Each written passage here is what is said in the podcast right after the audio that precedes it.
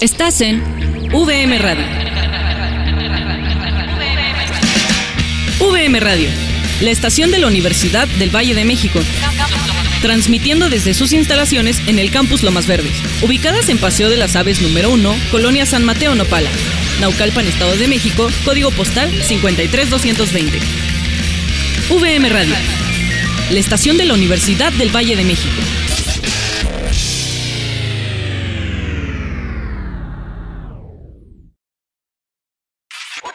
VM Radio presenta.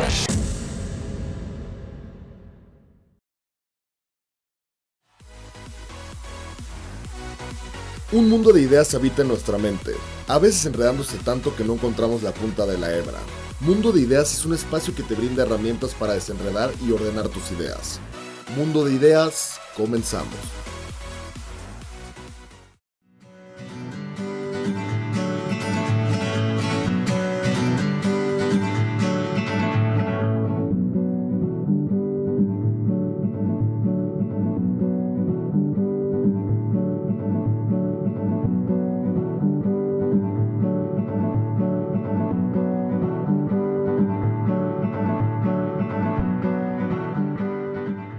¿Qué tal? ¿Cómo están? Bienvenidos, bienvenidas todos a este nuevo episodio de su programa Mundo de Ideas, transmitiendo desde VM Campus Guadalajara Sur a través de la plataforma de VM Radio. Te saluda Emanuel López Neri y... Wendy Hernández. Hoy transmitiendo desde tierras tamaulipecas. Ando de internacional el día de hoy. Muy bien, muy bien. Qué padre saber que llega ya el internet. Qué bueno. Claro, claro, tenemos la, señal ultra rápida que ni en ningún estado lo tiene. Dios mío, ¿qué tal el clima por allá? La verdad es que parezco bombón derretido. Muy bien, bueno. qué, qué bueno que sea así. Sí, sí, sí. Pero con todo el ánimo y entusiasmo de estar en este mundo de ideas. Excelente, pues bienvenidos a este episodio. Recordarles nuestras redes sociales que son arroba ideanon con doble N y arroba VM Radio México en Facebook. Eh, y bueno, pues no sé, Wendy, si te parece que vamos recapitulando un poquito de qué trata el programa, hacia dónde lo queremos dirigir, cómo es que surge este programa para los que no pudieron escuchar nuestro primer episodio. ¿Cómo ves? Me parece perfecto y es bueno estar recordándonoslo para también seguir el, rumbo, porque luego a veces nuestra cabeza también se convierte en un mundo de ideas. En un mundo de ideas. Sí, luego, auxilio, necesitamos oír el programa para tomar... Vamos a ver de qué se trata. Muy bien. Pues bueno, platicábamos que lo que queremos abordar en este programa es que muchas veces nos encontramos, yo, yo mencionaba la palabra sentirnos abrumados, que, que, es una emoción, ¿así es o no es? Sí. Sentirme abrumado, ok. Entonces, cuando nos sentimos abrumados o me siento abrumado, normalmente se da porque tengo un montón de ideas en la cabeza y no sé de pronto cómo ponerle orden a esas ideas. Y para ponerles orden, primero debo de poderlas identificar, para después entonces darles forma y que pueda yo saber que existen y empezar entonces a, eh, asociamos a esta metáfora de la, de la, de la hilaza, ¿verdad? De, la, de una madeja. de una madeja de, hilo. Y pues la idea es encontrar la punta de esa hebra, irla sacando poco a poquito, literal, ¿no? Hasta que poco, a poco vayamos descubriendo todos los hilitos, porque puede ser muchos, eh, unos más largos que otros, de colores, ¿verdad? Y pues en este programa lo que queremos es hacer eso. Así es, y con, y con temas que son diversos, porque no es un tema como en particular, que puede ser este, aquel que, que nos genere ese mundo de ideas en la cabeza y, y estamos ahí dándole vueltas y vueltas y vueltas y se va haciendo esa maraña, esa maraña, y entonces cualquier cosa puede convertirse en un mundo de ideas. Así es, desde tus relaciones personales, pareja, trabajo, em, eh, temas de orientación vocacional, por ejemplo, yo, que es un tema que yo creo que valdría la pena que tocáramos en su momento.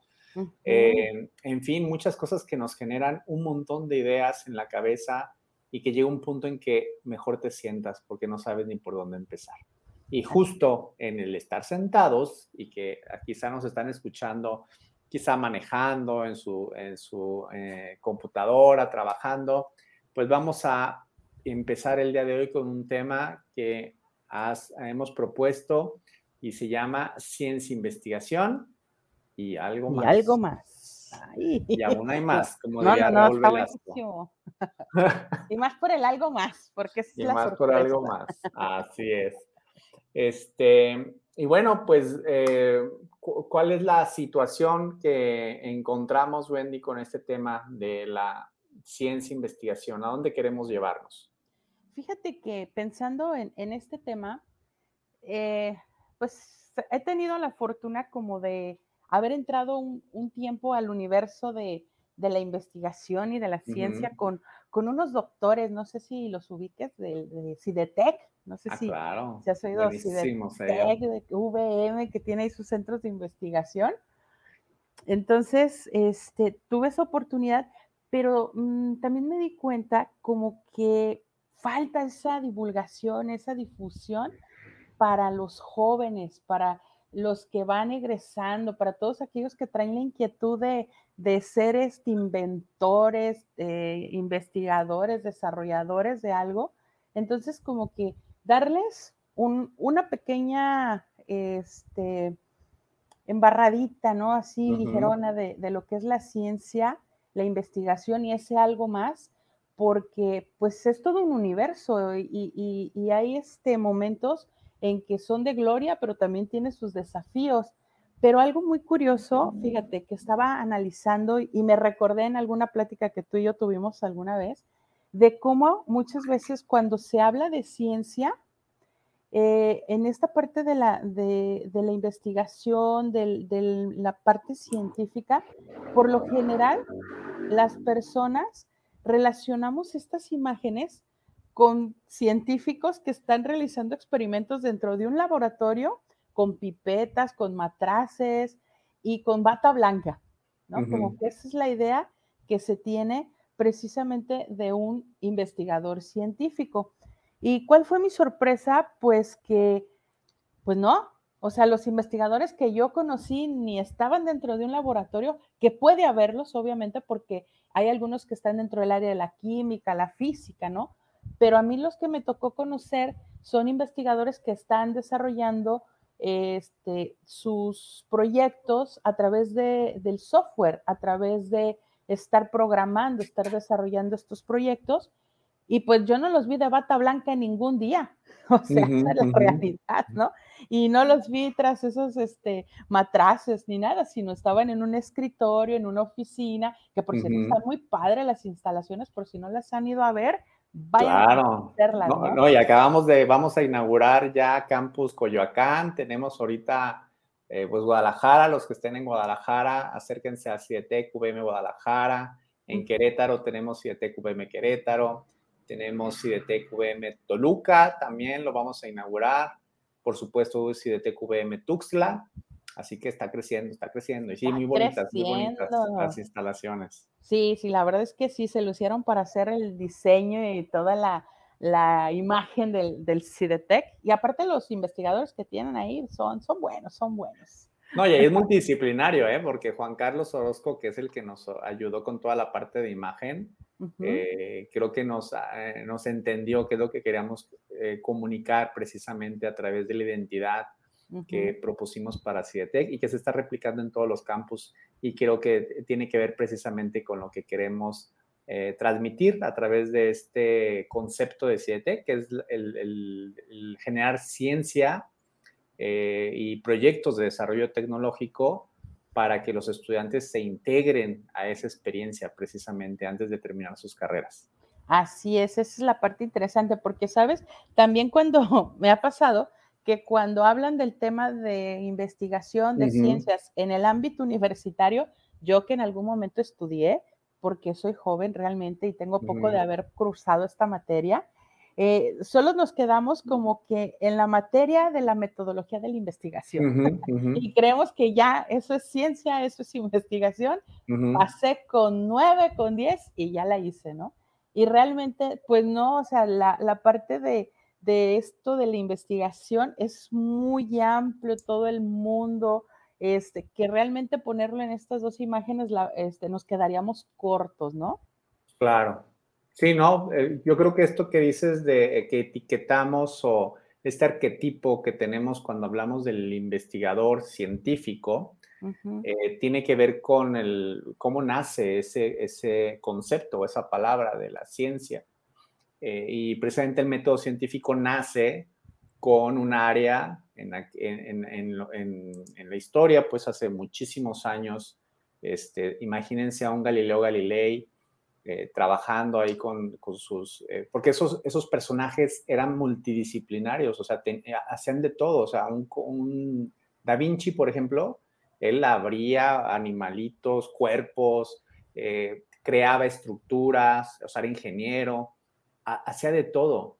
Y en aquel tiempo el hacer ciencia estaba asociado mucho a las ciencias eh, naturales, por ejemplo, química, física.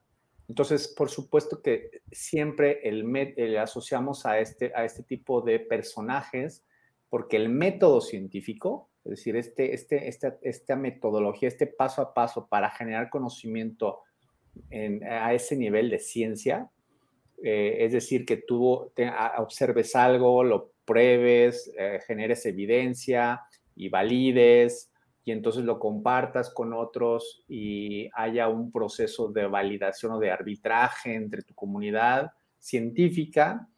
Eh, a eso le llamamos el método científico, ¿no? Esos, esos pasos que ustedes vieron en metodología de la investigación, ¿no? De que la hipótesis, y entonces hay que plantear los objetivos del proyecto, hay que hacer experimentos, recuperar esas evidencias, validar la hipótesis o refutarla, ¿no? Eh, y, ciertamente el método científico, como nace ahí, pues por supuesto que estamos muy, eh, el arquetipo que vemos es ese, el de los químicos. Ah, ok, de eso desde ahí nace. Porque de ahí nace, ¿verdad? Wow. Pero la realidad, conforme el mundo fue evolucionando, pues ya yo no podía ser todólogo. O sea, no podía haber un científico que fuera todólogo, ¿verdad? Entonces nos fuimos especializando y fueron generándose estas áreas de conocimiento ya específicas, ciencias sociales, matemáticas. Entonces resulta que hay áreas de conocimiento que pues yo no voy a abrir a un ser vivo o un, un cuerpo, no lo voy a abrir, un laboratorio, no voy a hacer pruebas químicas, que es el caso de educación eh, voy a evaluar comportamientos a través de instrumentos que le llamamos cualitativos, ¿no? Eh, en los que yo puedo evaluar eh, tendencias de cierto comportamiento y poder crear teorías sobre ese comportamiento de los estudiantes, por ejemplo, a través de ciertos factores. Ya puedes hacer pruebas de, aplica cierta técnica, cierta metodología de enseñanza y ver si realmente el alumno aprende, ¿no? Y eso es ciencia, pero usan técnicas distintas, herramientas distintas para hacer esa investigación. Eh, y, a fin de cuentas es ciencia, ¿no? Porque hay un proceso sistematizado para generar ese conocimiento. Pero, pues no traen bata blanca, ¿verdad? No, no la traen, me consta. Oye, Manuel, pues te voy a decir doc, porque eres doctor, eres investigador, eres, eres parte de ese CIDETEC. ¿Cuántas líneas de investigación tienen ahí en VM? ¿Qué líneas de investigación tienen? Digo, para que los jóvenes si están interesados o algunos profesores, los invitamos también a que se sumen a ser profesores de, y sean investigadores también, les sumen a la ciencia. Claro, a nivel nacional tenemos tres grandes líneas. Una que es toda la parte de eh, desarrollo de eh, tecnología para generar energías renovables, y la otra es toda esta parte de eh, materiales, diseño de materiales. Tenemos eh, la otra línea es ingeniería artificial aplicada a sistemas de control. Son las tres grandes líneas que tenemos. Eh, y sobre eso ya nos vamos especializando. Cada campus, cada CIDETEC, por ejemplo, de acuerdo a los investigadores que están en ese, en ese espacio, ¿no? Pero en general, esa es como nuestra fortaleza, eh, sobre todo el tema de nanomateriales. Somos fuertes ahí en, ese, en esa área.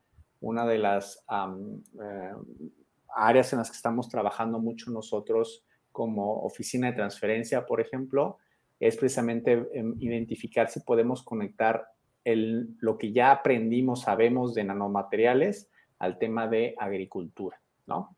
Entonces, ahí es lo que estamos haciendo ahorita. Esperemos que, que, lo logremos. Pero en general, esas son las tres grandes líneas que estamos trabajando en la universidad y en particular que se están ejecutando a través de los CIDETEX. Qué interesante, qué interesante se pone esto, porque justamente los vamos a dejar en suspenso.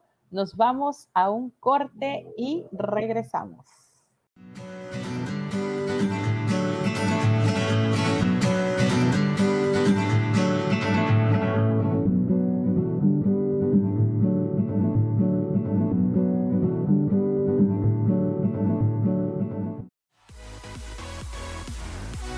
Aprovecho el corte para darles mi definición de mundo de ideas.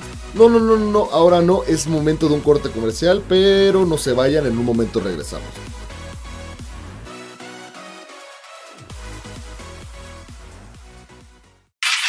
Esto es VM Radio.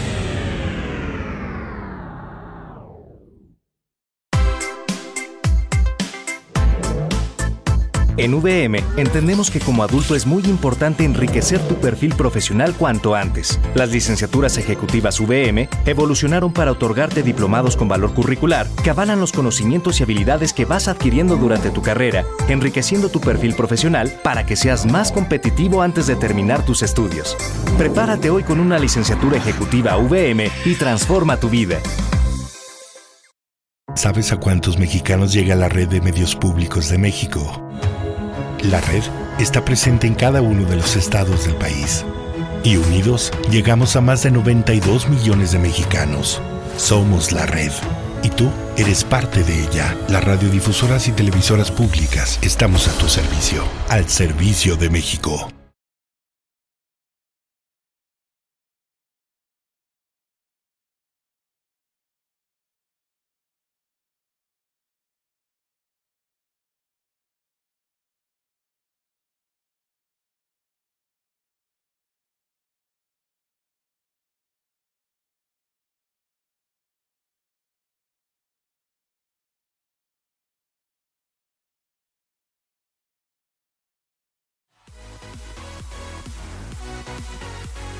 Mundo de Ideas, continuamos.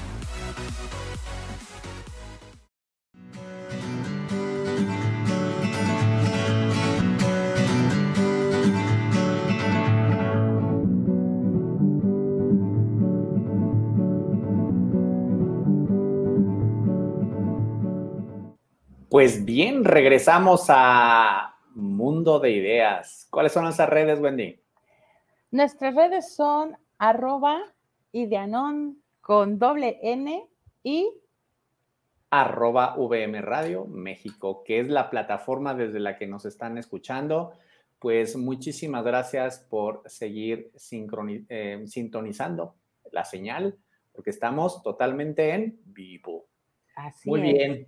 Pues eh, regresando precisamente, Wendy, con lo que mm, platicábamos del reto de hacer investigación, que es primero hacer investigación, que es el, hacer ciencia, que es este conocimiento con este proceso sistematizado que nos permita asegurar al menos el defender lo que creemos que hallamos o que explicamos.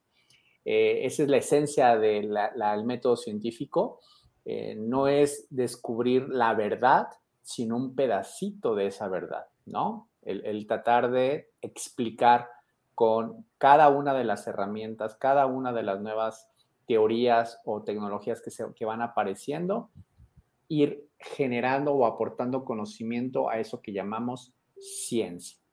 Así es. Emanuel, platícame un poquito en qué proyecto andas de investigación en este momento.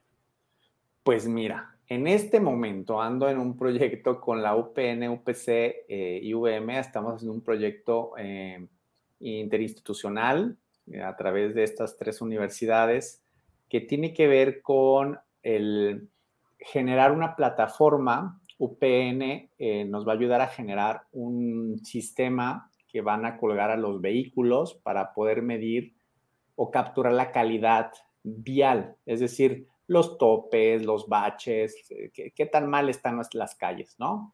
Eh, colocando sensores, cámaras, radares, aplicando algoritmos de inteligencia artificial. Esa información la vamos a meter a una plataforma, a un simulador que llamamos Ciudad de la SIM, que lo estamos desarrollando aquí en VM. Ese algoritmo lo que hace es simular el comportamiento humano en una estructura vial, en una ciudad, pero ahora vamos a sumarle esa información que nos van a dar los de UPN para que la simulación sea más real, ¿no? Sea más cercana a lo que pudiera ser una calle, porque no es lo mismo que yo simule una calle bien pavimentada, ¿verdad? Con con toda la calidad que pudiéramos imaginarnos. Y agrégale ahora tres topes cada cinco metros, cinco o 20 baches, pues ya el tráfico ya no va a ser el mismo. Son calles interactivas. Es, es, lo que creemos, entonces vamos a agregarle esa interacción a las calles, vamos a evaluarlas y además estamos generando una plataforma tipo red social como Facebook, en la que tú como usuario vas a poder proponer tus, hacer tus propuestas viales, es decir, a ver, yo quiero agregar un semáforo aquí, ¿no? O yo quiero agregar una glorieta, yo quiero agregar un tope, ¿no? Y yo creo que es la mejor opción. Entonces, lo agregas a este sistema, evalúa en el simulador el comportamiento, te dice qué tan bien se comportó la red vial y te regresa el resultado. Y eso tú lo vas a poder entonces socializar de manera que puedas tener elementos, ahora sí matemáticos, científicos, que validen tu propuesta. ¿Y cuál es la idea? Pues que entonces los ciudadanos tengan acceso a herramientas que ahorita solamente tienen los áreas especializadas en gobierno. Pero el tema es que el gobierno normalmente toma decisiones desde el escritorio, no desde los que estamos todos los días ahí interactuando en las calles. Entonces, la idea es esa. Este ah. proyecto lo que busca es acercar a los ciudadanos herramientas científicas de alto nivel que fomente la participación ciudadana. Ahí estoy trabajando en eso. Oh, qué interesante, fíjate, suena. Se acaba de sumar un alumno, fíjate, de ah, Campus Texcoco. Ajá. Se, se, acaba de sumar el proyecto precisamente para el desarrollo del algoritmo paralelo. Él va a estar trabajando conmigo haciendo sus prácticas profesionales. Ah, o sea, también pueden hacer prácticas contigo en, en el tema de la investigación. Sí, pueden hacer prácticas, pueden hacer servicio social, pueden hacer por amor al arte. ese, es muchos los hacemos por amor al arte. Se pueden sumar. Fíjate, ahorita que dices por amor al arte, son, o sea, porque ahorita, ahorita que me explicaste tu proyecto, yo me quedo pensando, wow, o sea, es fascinante, ¿no? Es, es este como muy motivante la forma en como lo, lo compartes y pareciera que es facilísimo hacer investigación, pareciera que es facilísimo como, ay, no, sí, mira, me siento, lo desarrollo y, bien padre y hago investigación. Y estoy hablando ahorita más sobre el tema de los investigadores en México, ¿sí? O sea, cómo, ya hablábamos, bueno, de, de, esa parte de lo que es la investigación, el método científico, algunas, este, eh, ventajas que tiene eh, el, estar dentro de este mundo, de este universo, pero también creo que debe de haber desafíos y más que nadie tú para podernos platicar un poquito sobre esas no dulzuras de la investigación, ¿no? O sea, ¿a qué se enfrentan los investigadores? ¿A qué te has enfrentado tú y, y tus colegas? Porque pues ese es tu ecosistema y es donde te, te mueves, donde estás muy en contacto con ellos, ¿tú qué has visto como desafíos que puedan enfrentarse eh, en la actualidad un investigador mexicano? Pues mira, yo creo que en México en particular, mm, ah, como la investigación no está tan... Mm, eh,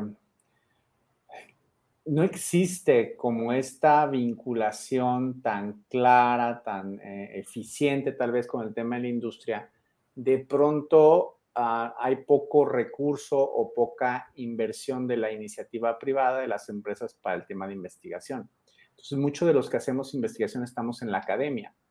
Eh, y el estar en la academia, pues involucra que no solamente vas a estar responsable de tu proyecto de investigación, que ya conlleva el buscar fondearlo, ¿no? Acceder a recursos eh, económicos a través de programas de gobierno o a través de formar estas redes institucionales como la que estamos formando ahorita con nuestras universidades, porque eso te va a dar peso para entonces solicitar a nivel internacional recurso, ¿no? Que te permite ir creciendo estos proyectos. El reto de la investigación es que cuando es, está asociada al estado del arte, es decir, cuando estás generando conocimiento que no necesariamente ahorita o el día de mañana en corto plazo vas a aplicar, pues es recurso que no vas a ver un beneficio hasta dentro de 10, 15 años. Mientras que la investigación aplicada ciertamente pues busca el que tenga impacto en corto plazo normalmente en el mercado, en la industria. Eh, entonces, los que hacen temas del estado del arte, normalmente quien fondea eso es el gobierno. Tiene un poco de lógica, ¿no? Porque a fin de cuentas, yo como gobierno o como país, pues me puedo beneficiar de generar cierto conocimiento que en 10, 15 años me va a permitir crecer o desarrollar tecnologías y tener ese valor agregado en el país, ¿no? Pero la realidad es que es poco eh, eh, la inversión que desde gobierno eh, se destina a, este tipo de, investigación, sobre todo los que estamos en la iniciativa privada, por ejemplo, ¿no? Ha sido complicado, temas políticos, y eso, pues, es un reto que tenemos que estar enfrentando, ¿no? Eh, la incertidumbre, creo, ¿no? Que cada que pasa un periodo de gobierno, cada que entra un presidente hay que ver con qué ideas viene y qué opina de la ciencia y cómo la plantea, ¿no? Que ya pasó en este periodo, ¿no? De gobierno. Entonces creo que nos enfrentamos a eso, a la incertidumbre, nos enfrentamos a tener que estar buscando por nuestra propia cuenta estrategias para poder crecer nuestro proyecto. Nos enfrentamos a pues desarrollar habilidades de, colaboración, de trabajo en equipo, no solamente pues, local, sino nacional e internacional. Si no, estás fuera, estás fuera de, de, estos, de este proceso que pudiera asegurar que tu proyecto viva. Ok. Oye, Manuel, eh, bueno, ya estamos ahí enfrentándonos a ciertos retos que tal vez emocionalmente pueden ya estar generando algo dentro de la, persona del investigador, ¿no? Pero también, por ejemplo, estaba eh, leyendo y oyéndolos, porque esa palabra la escuché mil veces ahí en, el área de Cidetec, el SNI, ¿no? El maravilloso SNI. qué tan ¿Qué tan este, bueno es el SNI para generar estrés? Ah, para generar estrés es buenísimo. ¿Qué experiencia tienes con, esta parte del SNI que, como parte de desafío, no? Pues yo creo, primero la incertidumbre, te digo, cada rato están cambiando las reglas del juego y eso pues es complicado, ¿no? Porque, por ejemplo, anteriormente nos evaluaban con publicaciones, es decir, qué tantas publicaciones realizas en cierto tipo de revistas que cumplan cierta calidad y eso lo medimos a través de compañías que generan como un listado de revistas que cumplen ciertos criterios, ¿no? Entonces, el reto ahí es, pues tenemos que publicar en ese tipo de revistas y creo que eso es positivo porque pues buscas que, que tengan cierta calidad. Pero entonces, eh, eh, estos números, ¿no? Esto de estar publicando, publicando, publicando, pues sí genera un poco de estrés, porque entonces eh, muchas veces perdemos el norte en la esencia de la investigación. Entonces te terminas generando publicaciones que al final nadie lee, o al menos no de la comunidad, la sociedad en general, a base de la pirámide, pues no la leen, que de hecho por eso nace la divulgación. La divulgación científica busca conectar eso que generamos en la, ciencia, que solamente entendemos entre pares, o sea, entre los iguales que conocemos del tema, y la divulgación trata de conectar o bajar ese conocimiento, ¿no? Este, pero el SNI, pues ahora cambió y ahora las reglas son distintas. Por ejemplo, ahora ya te miden que haya divulgación, antes no medía que hubiera divulgación, no, ni siquiera lo tomaban en cuenta y ahora sí lo toman en cuenta, entonces, ¿no? O sea, ahora es el estrés de, oh, ahora tengo que generar esos artículos, esto no lo tenía en mente y hay tiempos, ¿no? Y es un sí o sí, o sea, no puedes no dejar de hacerlo, porque si no, no, no obtienes el nivel de SNIC por el cual vas avanzando. Claro, al fin de cuentas es un reconocimiento, ¿no? A nivel nacional.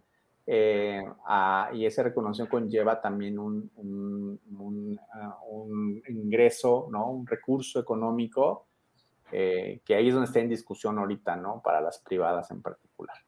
Eh, pero bueno, sí es estresante. Ok, entonces sí es un desafío.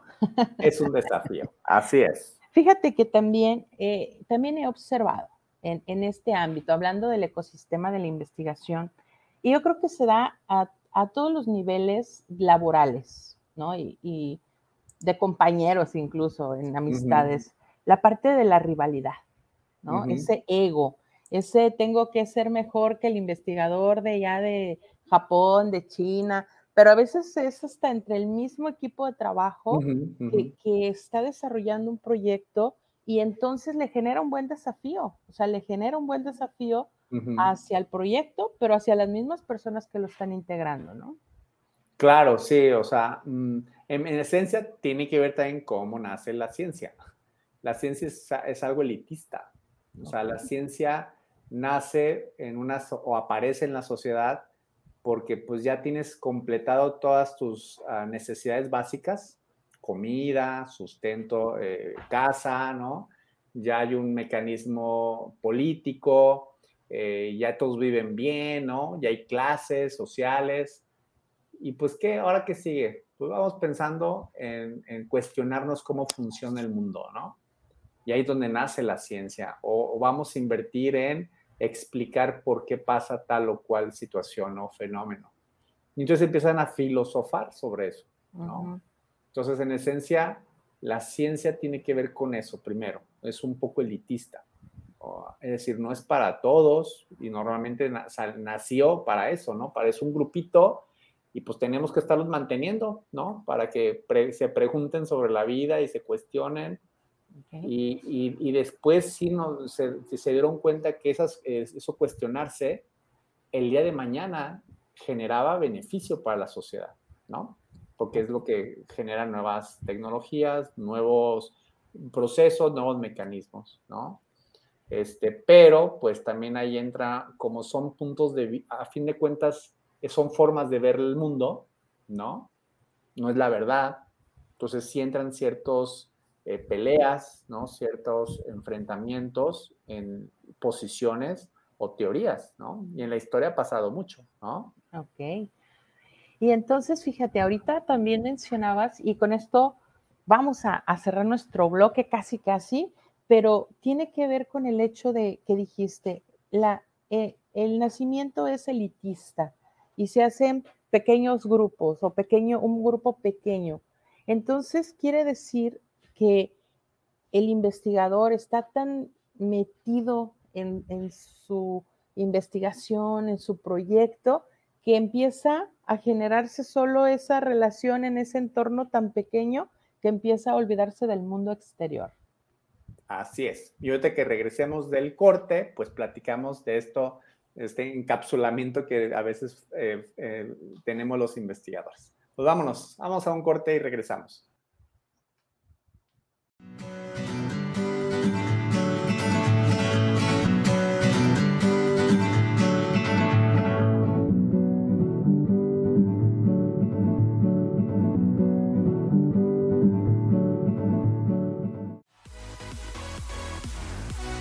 Aprovecho el corte para darles mi definición de mundo de ideas.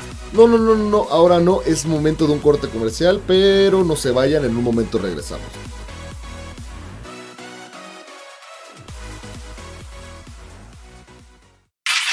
Esto es VM Radio.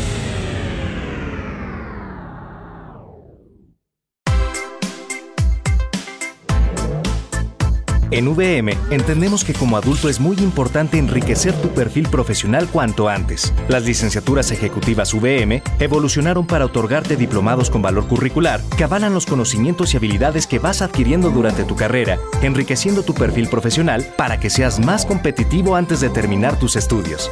Prepárate hoy con una licenciatura ejecutiva VM y transforma tu vida. Inspírate. Reflexiona Escucha. Y comparte. Ideas de los temas que te apasionan. Conéctate con todos tus sentidos a la nueva revista digital de VM. Entra a vivevm.universidadvm.mx. Y entérate de lo más cool y trendy de México y el mundo. VM, prepárate. ¿Sabes a cuántos mexicanos llega la red de medios públicos de México? La red está presente en cada uno de los estados del país. Y unidos llegamos a más de 92 millones de mexicanos. Somos la red. Y tú eres parte de ella. Las radiodifusoras y televisoras públicas estamos a tu servicio. Al servicio de México. Mundo de Ideas, continuamos.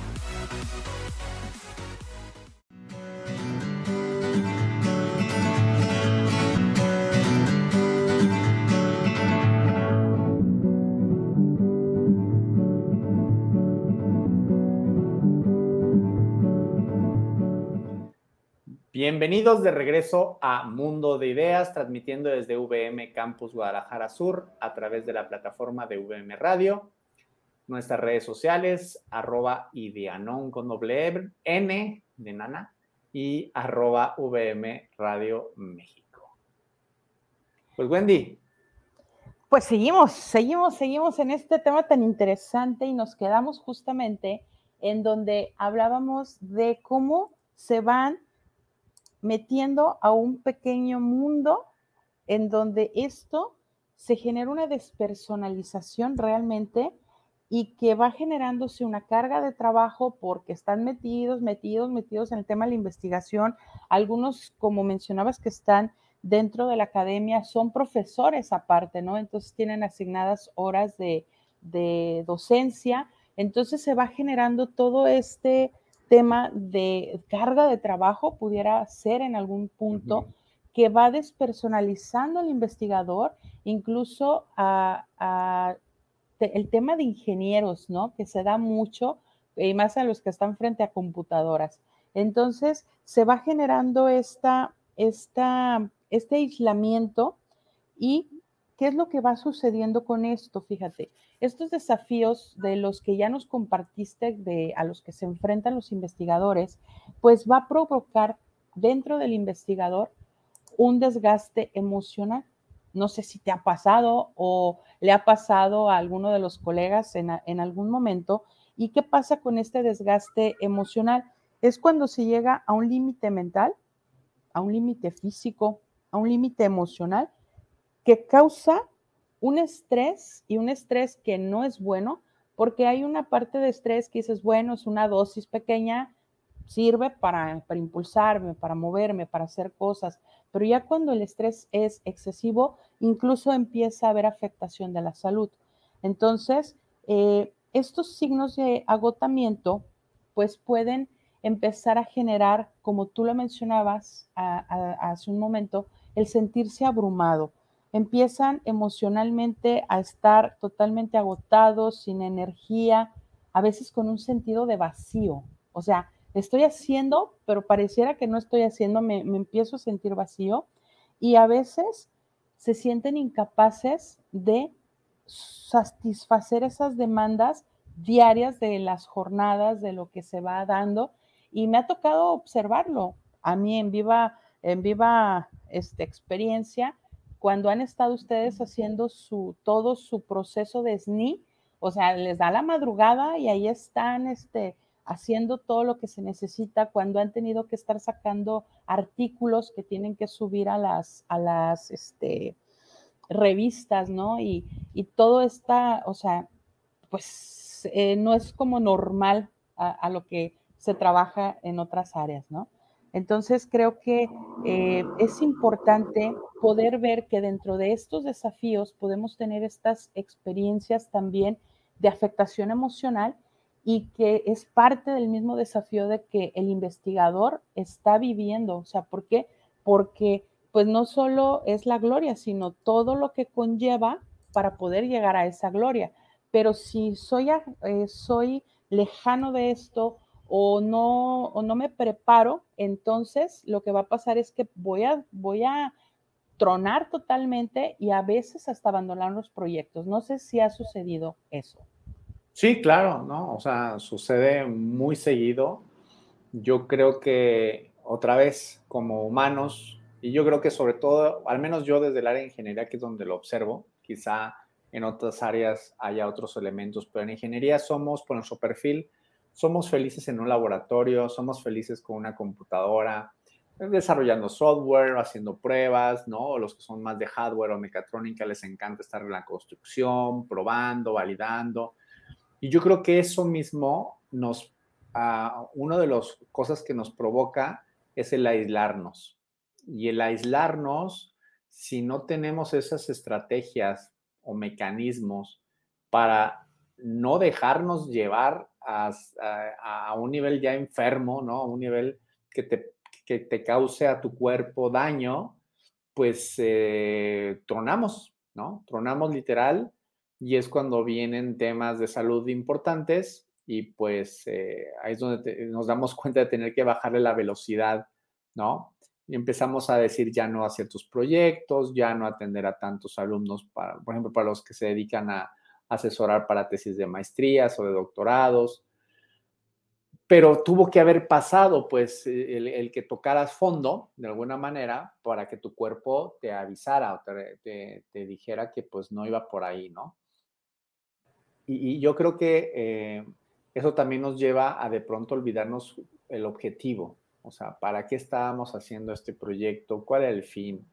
En lo particular, por ejemplo, mm, para no perderme yo en esa parte, pues sí les doy como un impacto social, algo que al final impacte socialmente el resultado del proyecto de investigación, que tiene que ver con investigación aplicada. Mm, tal vez en los proyectos de, frontera o de estado del arte, que no necesariamente tienen una aplicación actual, ah, quizá puede ser un, el reto mayor, ¿no? Eh, porque te pierdes, te aíslas totalmente y de pronto pues pierdes un poquito el piso, ¿no?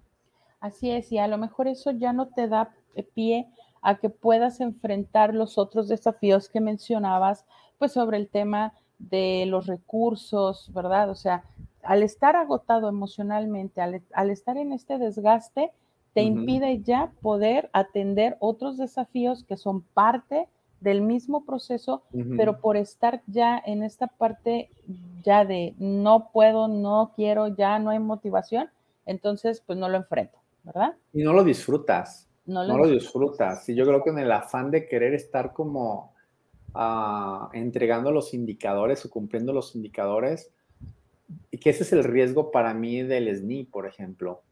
El SNI de pronto te puede llevar o te ha, me, ha llevado ¿no? a perder como de vista para qué estaba haciendo investigación. Cuando yo decidí hacer investigación, por ejemplo, de que decidí estudiar la maestría, pues era porque yo quería poder eh, proponer soluciones que impactaran en la vida de la sociedad para su mejora. Pero de pronto ya en un doctorado, de pronto me perdí haciendo artículos y buscando los indicadores, pero entonces ¿dónde estaba la aplicación, no? ¿Dónde estaba el impacto social que yo estaba buscando? Y, creo que eso se pierde, se pierde. Y fíjate que ahora que estamos en la diseñando el modelo de la Oficina de Transferencia Tecnológica de la UVM, justo esa es el, la columna o el hilo central de la misión de la oficina, que es que tus proyectos de investigación incrementar la probabilidad de que impacten social y económicamente en el mundo. Esa es la esencia de la oficina de transferencia y tiene que ver con esto, ¿no? Para no perdernos de la esencia de lo que queremos hacer. Así es. Y fíjate que, bueno, desde mi parte, ¿no? Desde lo que a mí me toca y de lo que conozco más y sé, pues quisiera darles algunas ayuditas, algunos tips, ¿no? sobre qué podemos hacer en la parte de, de, ustedes como investigadores cuando se llega a este desgaste emocional, ¿sí? Cuando llega a esta parte importante que si tú estás bien, vas a poder atender todo lo demás, ¿no? Entonces, hay que estar bien ante esta presencia de, de, estos desgastes emocionales. Y fíjate que como punto número uno, realmente tú acabas de dar ahora sí que como en 100 mexicanos dijeron, dijiste el de el más votado por todos, ¿no? La parte de darle un sentido, un para qué estoy haciendo esto. Y tenerlo muy presente, a lo mejor mandarte a hacer algo que te lo esté recordando para qué lo estoy haciendo. Cuando tú tienes un sentido, a veces eh, los momentos difíciles no se vuelven tan pesados porque hay un sentido el para qué lo estoy haciendo y que es un sí o sí, lo tengo que hacer, pero al hacerlo ya lo hago con un poco más de gusto porque ya tengo ese sentido que me está motivando a poder atravesar ese proceso. Entonces es muy importante que si no lo has encontrado, encuentres ese sentido. ¿Para qué estoy investigando? ¿Para qué tomé esta línea de investigación? ¿Para qué estoy desarrollando este proyecto y ver, como tú decías, en, esta eh, misión o visión de, la oficina de transferencia que tenga un impacto social y también económico. Sí, fíjate que como tip, o como, como dices tú, como, eh, como aterrizando lo que dijiste, en el sentido de lo que yo hago es literal aquí en el pintarrón, tengo escrito precisamente ese, mm, ¿cómo llamarlo? Como lema o, misión, ¿no? De, la oficina de transferencia que tiene que ver precisamente con asegurar que lo que generamos a través de un proceso de investigación científica tenga impacto social y económico. De hecho, ese es el, así como el, gobierno que, ya ves que firma ah, el, el, año de Morelos y algo así como los lemas.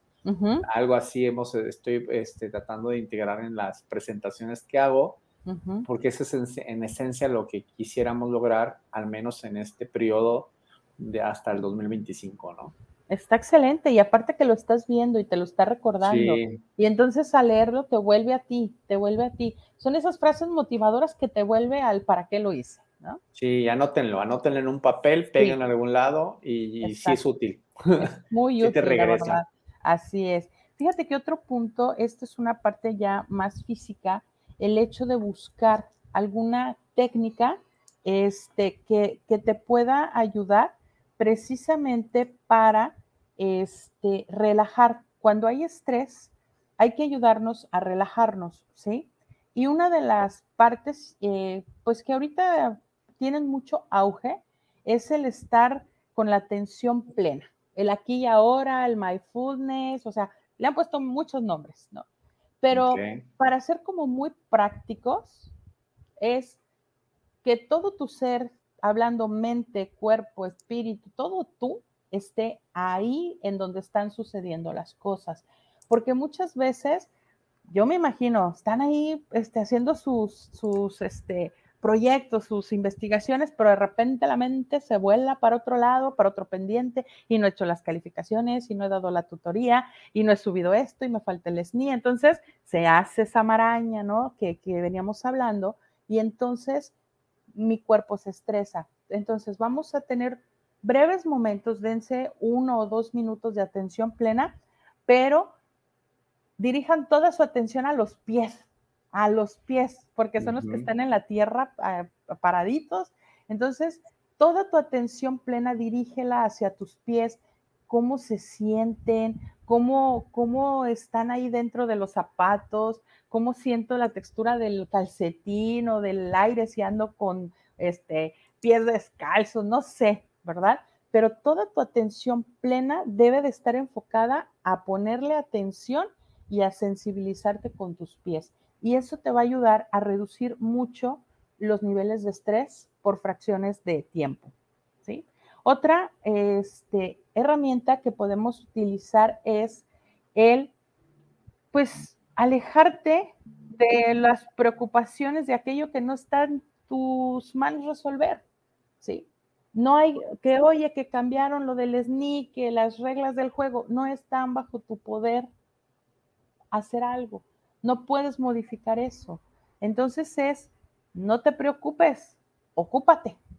Ocúpate de los cambios, ocúpate de lo que está sucediendo, acepta con tranquilidad eso que está sucediendo, esos cambios que están sucediendo, pero no te los tomes con ese, eh, con, que te estén abrumando constantemente porque no puedes modificar que hayan cambiado las reglas, ¿no? Entonces, tenemos que eh, ponernos a, en acción.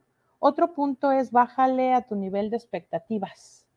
A veces Oye, si te parece que regresemos ahorita del corte y nos explicas ese de bajarle a nuestro nivel de expectativas, que yo creo que es lo que nos falla más a todos los profesores que hacemos investigación porque queremos transformar el mundo y se nos olvida que nos toca un pedacito nada más. Pues vamos a un corte comercial y regresamos.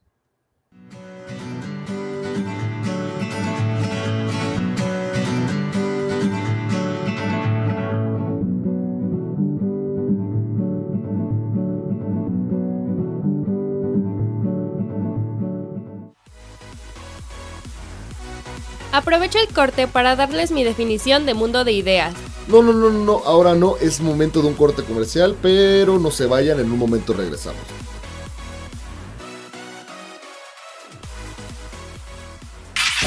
Esto es VM Radio.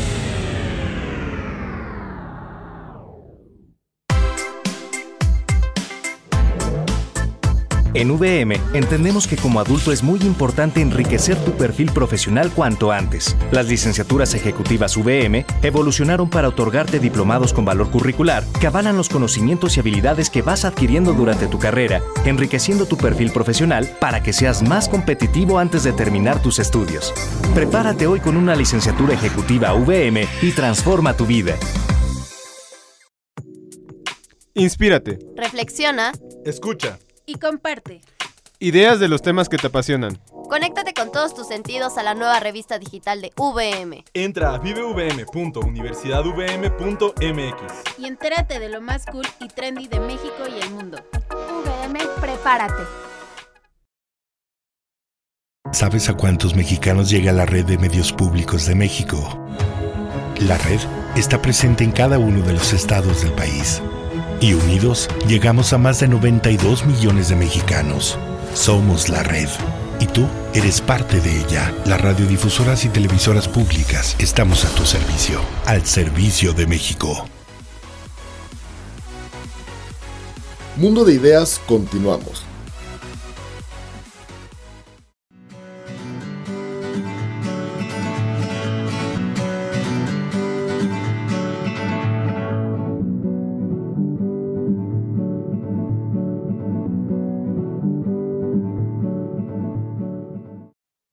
Muy bien, pues regresamos a Mundo de Ideas, transmitiendo desde VM Campus Guadalajara Sur a través de la plataforma de VM Radio.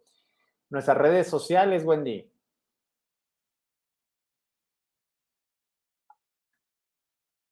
Nuestras redes sociales son, Wendy.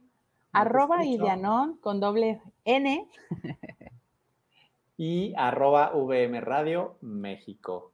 Muy bien pues ah, nos quedamos, Wendy, que nos estabas ayudando con estas técnicas.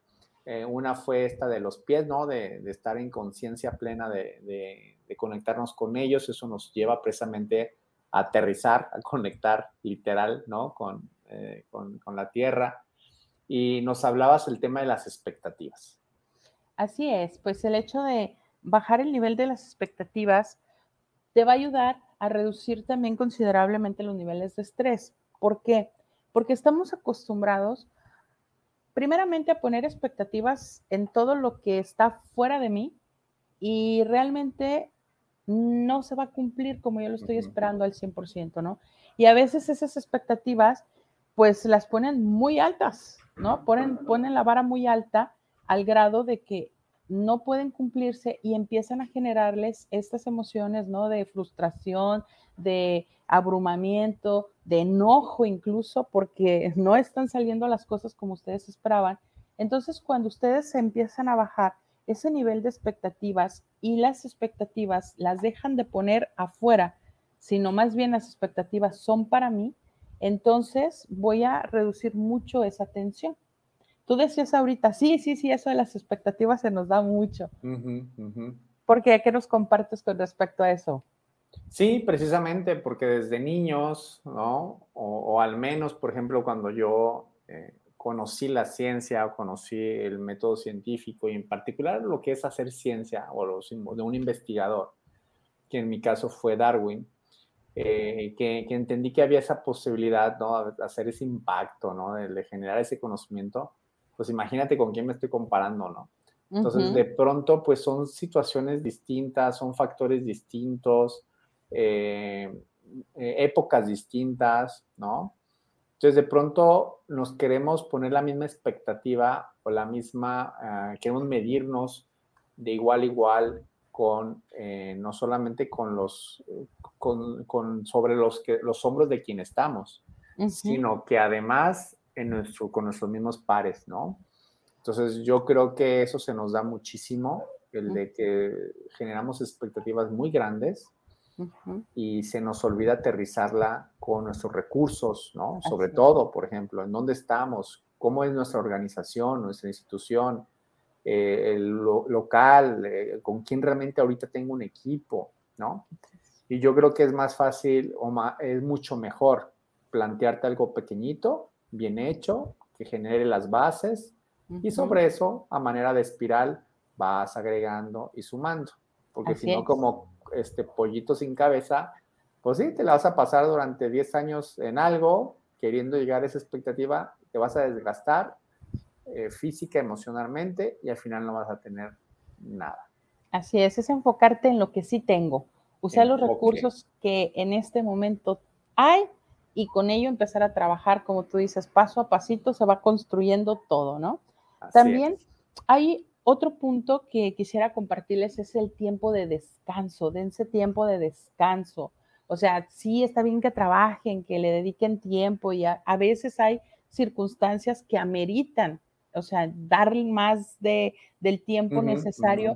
Bueno, pero que sean los menos, ¿no? Que sean este, excepciones, no la regla, sino en la regla que digas, trabajo tanto tiempo, descanso tanto tiempo, vuelvo a trabajar y descanso, pero es importante los periodos de descanso, pero descanso tal cual, sin sentir culpa de que, ay, es que ahorita estoy descansando, ¿no? Porque hay quienes se sienten culpables por el descanso y entonces no, se, no se ayudan. Otro punto importante es que, y tú lo decías al principio también, pero cuando elijas un tema de investigación, elígelo que sea apasionante para ti, que te apasione ese tema. ¿Por qué? Porque vas a estar en tu flow, vas a estar fluyendo totalmente. ¿O me equivoco? No, sí. De hecho, cuando yo escogí mi tema, este, mi área, vemos una cosa, una herramienta que a mí me encanta, ¿verdad? Pero a muchos este, es que es tan abstracta eh, que eh, no pareciera haber una aplicación, pero en mi área se ve una, una herramienta que se llama redes de Petri, que es prácticamente mm, una abstracción matemática que te permite capturar el comportamiento de ciertos sistemas. Eh, pero cuando me presentaron las opciones de tesis, yo desde que dijeron lo de tráfico, yo escogí esa. Yo creo que me llamaba tanto la, porque cuando yo escogí la maestría, por ejemplo, la escogí por un artículo, un libro de divulgación este, que escribió un investigador y hablaba sobre inteligencia artificial. Entonces hablaba sobre un algoritmo que te permite replicar el comportamiento de las aves, eh, este que se ven como en triángulo, ¿no? Para poder volar y todo eso. Y, lo podías hacer en la computadora. Entonces eso me encantó. O sea, desde que leí eso dije, qué padre poder replicar el comportamiento de lo que pasa allá afuera en una computadora. Mm, sí, suena. Entonces eso me apasionó y desde ahí por ejemplo, y, no me llamaba la atención los robots. y había en el Simvestab, había un área, un laboratorio de robots, de inteligencia artificial aplicada a los robots. Y casi todos los que llegaban ahí querían esa área, ¿no? Porque es muy llamativo, ¿no? Es muy llamativo el tema de los robots. Pero no, me, me apasionaba más esa parte tan abstracta como son esos algoritmos y poder como, capturar el comportamiento del ser humano. ¿no? Entonces sí es importante tener un tema que te apasione, ¿no? Para ayudarte a este desgaste emocional. Y también otro punto que quiero compartirles es que dentro de su agenda, porque son muy, muy ordenaditos y tienen agenda, ¿no? Entonces, en su agenda, por favor, agenden, separen un espacio para la convivencia con su familia, con sus seres queridos, con sus amistades, para que tengan ese conecte con el mundo, por favor. Hay personas que están afuera, que los aman, que quieren pasar tiempo con ustedes. Entonces, es importante que por lo menos en su agenda digan, a tal día, a tales horas, de tales horas, voy a estar compartiendo con mis seres queridos, ¿no? Exacto. Dense ese espacio, por favor. Y otro punto también este, que quiero compartirles es que se den la oportunidad de que puedan expresar lo que emocionalmente sienten. Y así como lo pueden expresar es a través de escritura, hagan un diario emocional y ahí desahóguense, ay, ahorita me estoy sintiendo así por el SNI, porque no ha salido la publicación, y entonces se van desahogando en ese diario, en ese diario este, emocional que les va a ayudar a vaciar su mente y el espíritu, ¿no? Entonces, utilicen esa herramienta para ustedes, solo para ustedes. Y muy importante, por favor, si no pueden solos, si no han logrado restablecerse de ese desgaste emocional, pidan ayuda, pidan ayuda profesional para que puedan ser acompañados, ayudados y entonces bueno, estos investigadores científicos mexicanos van a hacer la onda. Sí, yo creo que fíjate que todos esos consejos eh, falta ah, de pronto aplicarlos, se nos olvidan en la operación. Estamos tan enfocados en, desarrollar, en generar, en redactar, que, que, se nos olvida el descanso, se nos olvida la diversión, se nos olvida el ejercicio, o sea, la parte física, ¿no? El investigador normalmente es, un, eh, es alguien muy sedentario, entonces eh, poco social en la mayoría, precisamente por este perfil. Y yo creo que estos tips que nos das nos llevan a movernos, a, a romper precisamente esos hábitos que se generan por la misma estilo o por el mismo, mm, las características de la hacer ciencia, ¿no? a fin de cuentas, sí tiene que ver mucho trabajo de campo, pero eso está más de pronto en la parte social, eh, en la que sí te vas a la sierra, ¿no? Y haces entrevista a los eh, personajes que están viviendo en aquella zona y de pronto vives ciertas experiencias de cruzar un río, de ser perseguido por eh, alguna tribu, no lo sé. Pero eso no se nos da a nosotros como ingenieros o la parte de químicos, ¿no? De pronto eh, yo creo que estos elementos, esos tips que nos das, yo creo que son muy útiles precisamente para evitar el día de mañana la muerte temprana, por ejemplo.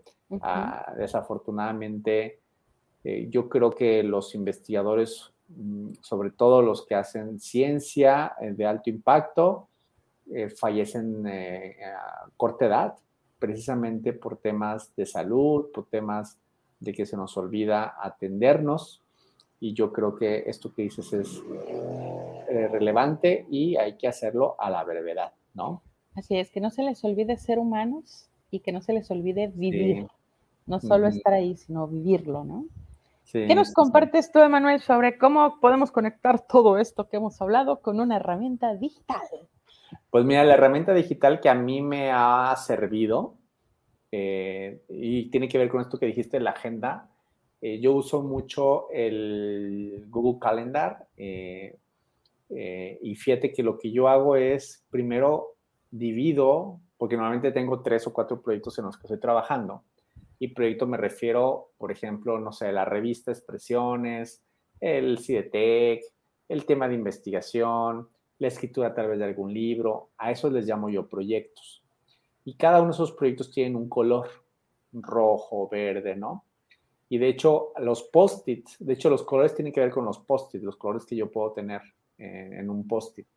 Entonces, de manera que todos los pendientes, siempre primero los anoto en el post-it, porque esa es la manera más rápida de que no se me vaya a perder. Pero aquellas cosas que son repetitivas o en la agenda, también les pongo ese color, ese color verde, ese color rojo, De manera que visualmente, cuando tú ves tu agenda en la semana, dices, ah, caray, le estoy dedicando mucho tiempo a este otro proyecto, al verde o al rojo o al azul. Y eso te permite tomar decisiones.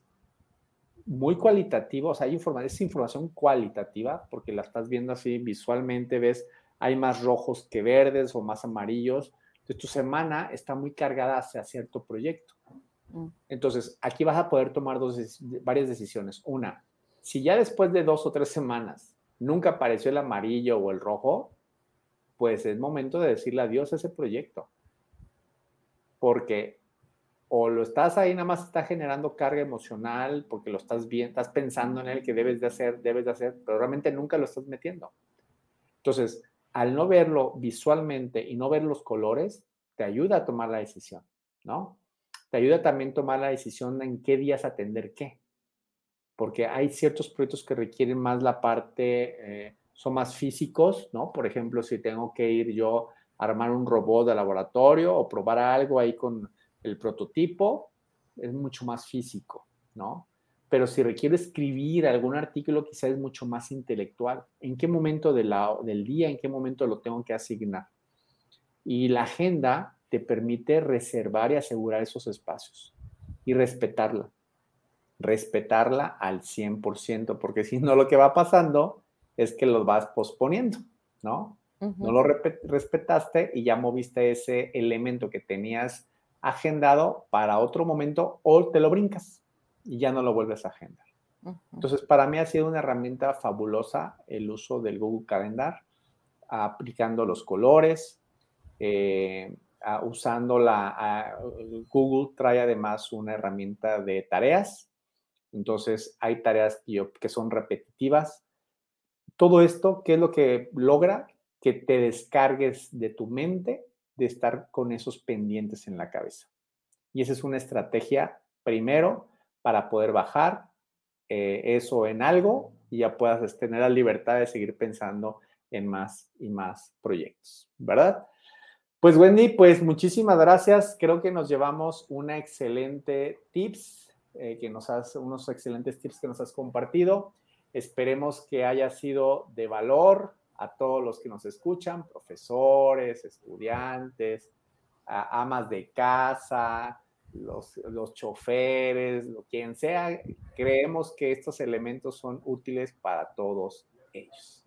Así es, y es un placer y de verdad, este, también en la forma que nos presentas ese mundo fascinante de la investigación, hasta ya se me está haciendo ahí el gustito por empezar a, investigar. Ya un buen este, investigador ya me bautizó, ¿verdad? Como todos, en que ya soy investigadora de alguna manera. Ya empecé mis pininos investigando el tema de los pasteles. Por algo se empieza. Así es. Pues muy bien. Pues muchísimas gracias, Wendy. Un gusto, Emanuel. Gracias por estar también aquí. Nos vemos entonces la próxima semana en un episodio más de Mundo de Ideas. Y recuerden nuestras redes sociales, arroba ideanon con doble N y arroba VM Radio México. Hasta pronto. Nos vemos.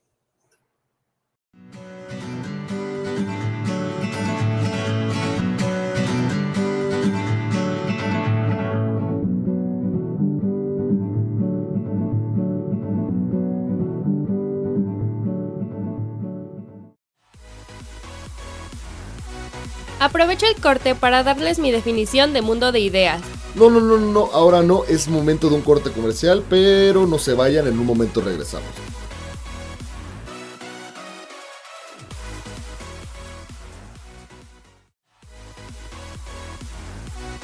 Ahora sí puedo terminar de dar mi definición de mundo de ideas.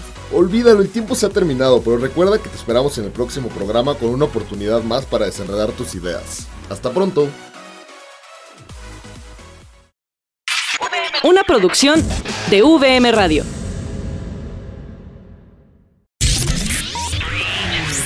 Estás en VM Radio. VM Radio, la estación de la Universidad del Valle de México.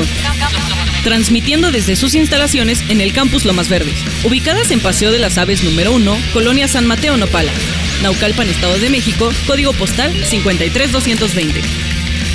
VM Radio. la estación de la Universidad del Valle de México.